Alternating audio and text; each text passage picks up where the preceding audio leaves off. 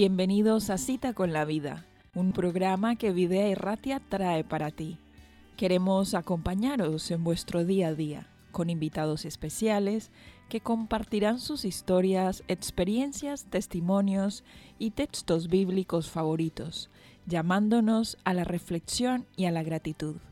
Veremos cómo ese encuentro con Jesús cambió sus vidas. Tuvieron esa cita con la vida que queremos para todos los oyentes. No te pierdas esta hora ni este encuentro con la vida.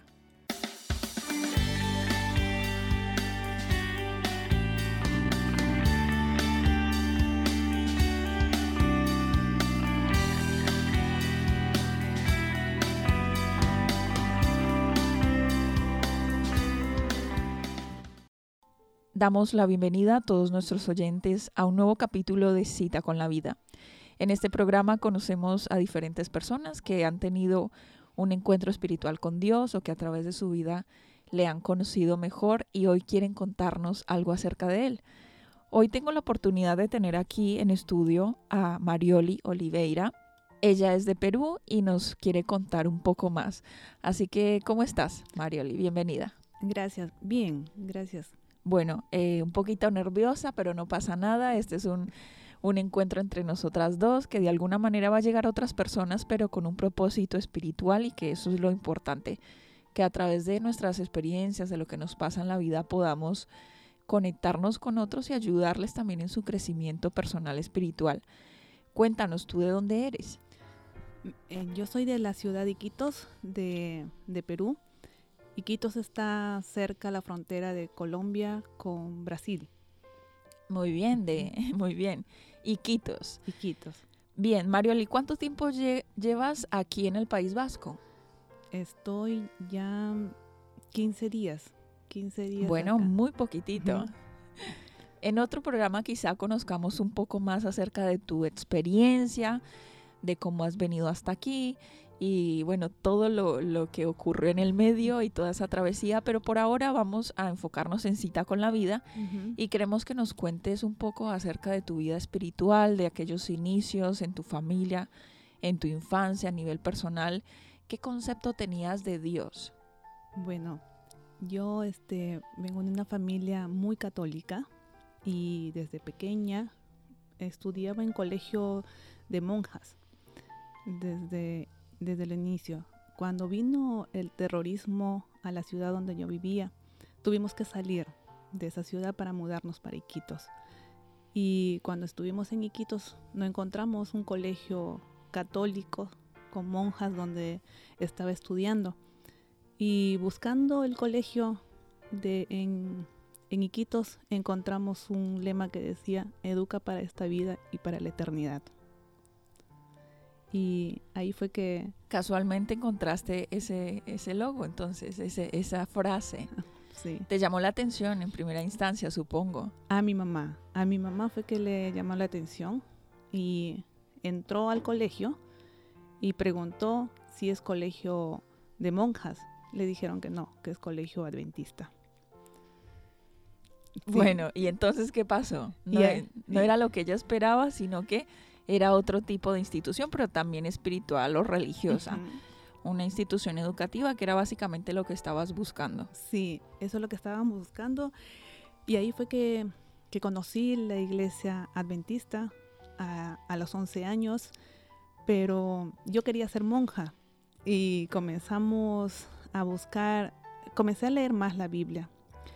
Y, y bueno, a los 15 años me bauticé y mi mamá y mi papá no aceptaron porque ellos me decían que yo soy católica, apostólica romana y que estoy pecando si me vuelvo a bautizar.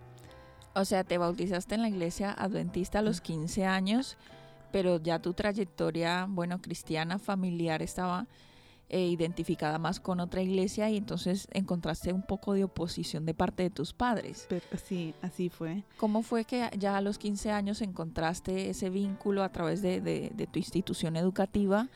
¿Y cómo fue que pudiste conservar entonces eh, ese enfoque espiritual? Em, anterior a esto, yo siempre quería tener ese contacto con Dios. Te- yo desde muy pequeña como te vuelvo a repetir, yo quería ser monja. Y cuando conocí la, la, Biblia, comencé a leer más, fue que yo tomé la decisión a los 15 años y mi papá em, y ellos estaban, mm, me decían que no, que no, y, bueno, al bautizarme comencé a, integrarme más en la iglesia, terminé la secundaria, eh, me enteré que había una institución adventista, universidad, y allá continué. Y, y, bueno. ¿Y tus padres te apoyaron para continuar la educación universitaria también en una institución adventista a pesar de que estaban en contra de tu decisión por bautizarte? Sí, a pesar de todo esto, mi mamá me decía, este, yo no entiendo eh, qué tanto eh, sí, ¿cuál es tu interés tan grande en estas cosas? No, la, no la entiendo. No, no, no entendió. Pero mi padre me dice, eh, no, no te veo mal, pero bueno, pues eh, mm, veo que, que, te están guiando. De la mejor manera. De la mejor manera y bueno, te apoyaré.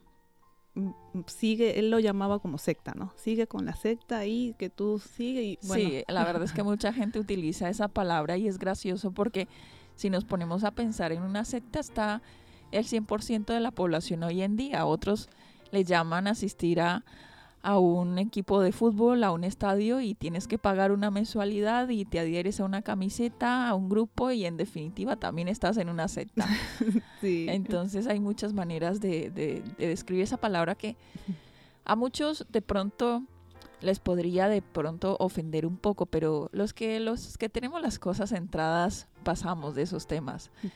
Eh, cuando lograste terminar tu carrera universitaria, cuando te hiciste mayor, continuaste con ese interés espiritual o cuál fue? Ahora viene la segunda pregunta. ¿Cuál fue ese momento para ti clave?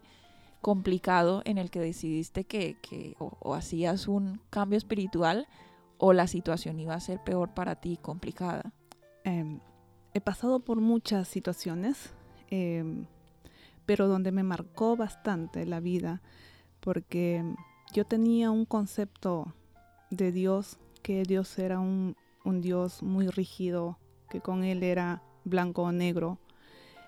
Em, crecí em, profesionalmente, crecí como madre, como esposa. siempre soñaba en tener un hogar cristiano, pero no sabía cómo es el modelo de un hogar cristiano. Eh, todo eso fue lo que me formó en la universidad eh, adventista ahí en Perú. Me casé con un hombre cristiano, voy a cumplir 20 años de matrimonio ahora, y gracias a Dios he visto la mano de Dios en cada momento, pero donde llegué en un punto a conocer a aquel Dios amoroso, aquel Dios misericordioso. Fue en el 2017 cuando a mi papá le diagnostican este Alzheimer y a mi mamá este cáncer. Y al mismo tiempo. Al mismo tiempo. Qué complicada situación. Sí, y, y ahí fue que dije, ¿qué pasó? Si todo desde los 15 años estoy caminando bien lo sentiste como una especie de dificultad demasiado grande sí. y que tu fe eh, se tambaleó un poco por, por decir, no, no merezco esto, ¿no? Sí, y dije, y bueno, yo tengo una sola hermana, que mi hermana su decisión fue de no querer estudiar, de no tener otra, otra experiencia, ¿no? Y prácticamente, económicamente, la que tenía que velar por mis padres era yo. Y dije, ¿cómo hago? Señor, ahora necesito de ti. Comencé a hacerme una autoevaluación profunda, dije, en algo estoy pecando, en algo, porque siempre pensamos eso, ¿no? Si pecamos es porque nos cae toda la desgracia. Y yo dije, eh, ¿qué me está pasando? Si no soy yo, será mi esposo, mis hijos, ¿por qué? Y comencé a querer desesperarme, pero cuando llegó la calma, llegó el momento de ver, eh, le vi a un Dios misericordioso, a un Dios... Eh, a mí me encanta el fútbol. ¿Sabes cómo me vi? Me dije, bueno, tú eres una de mis mejores jugadoras Sí. Y te necesito adelante. y bueno, y vinieron y, me dieron eh, de todo para caer y para, para, para caerme. Y me di cuenta con quién estoy luchando es simplemente contra Satanás. Que él venía a tocarme a lo más valioso que tenía, que eran mis padres. tus padres. Y comenzamos a orar. Oramos bastante por mi mamá.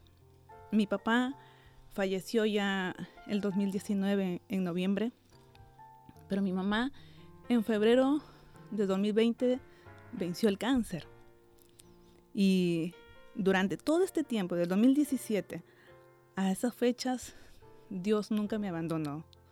Me fortaleció más. Y, en ese trayecto fue que conocí a aquel Dios que es mi amigo, que es que nunca me va a abandonar. Que a pesar de que tengas dificultades, siempre está allí. No quiere decir que quienes confiamos en Dios todo va a ser camino de rosas. o a lo mejor de rosas sí, pero estará de vez en cuando alguna espinita escondida. Lo importante es que Él estará ahí con nosotros Marioli, ¿cuál ha sido esa cita bíblica que te gusta, que te anima, que ha sido importante para ti y de la cual quieres compartirnos hoy? A mí siempre me, me ha levantado y me ha fortalecido Josué 1.9. Mira que te mando, que te esfuerces, que, no, que seas valiente. No temas ni desmayes porque Jehová tu Dios estará contigo donde quiera que vaya. Bueno, yo creo que esa es una cita que, que llega a muchas personas que gusta mucho y que cumple su, motivo, que es animarnos, animarnos a seguir adelante. Marioli, se nos ha acabado el tiempo, pero agradezco mucho tu disposición por venir al estudio. También veo que hay muchas emociones que se encuentran cuando cuentas este tipo de experiencias porque son, son tu vida, son, son esos momentos complicados que has tenido que vivir, invitando a nuestros oyentes también a que sintonicen un nuevo programa de cita con la vida y puedan conocer a otras personas y a los testimonios que han llegado a sus vidas. Nos vemos entonces en un próximo encuentro. Muchas gracias. Hasta luego.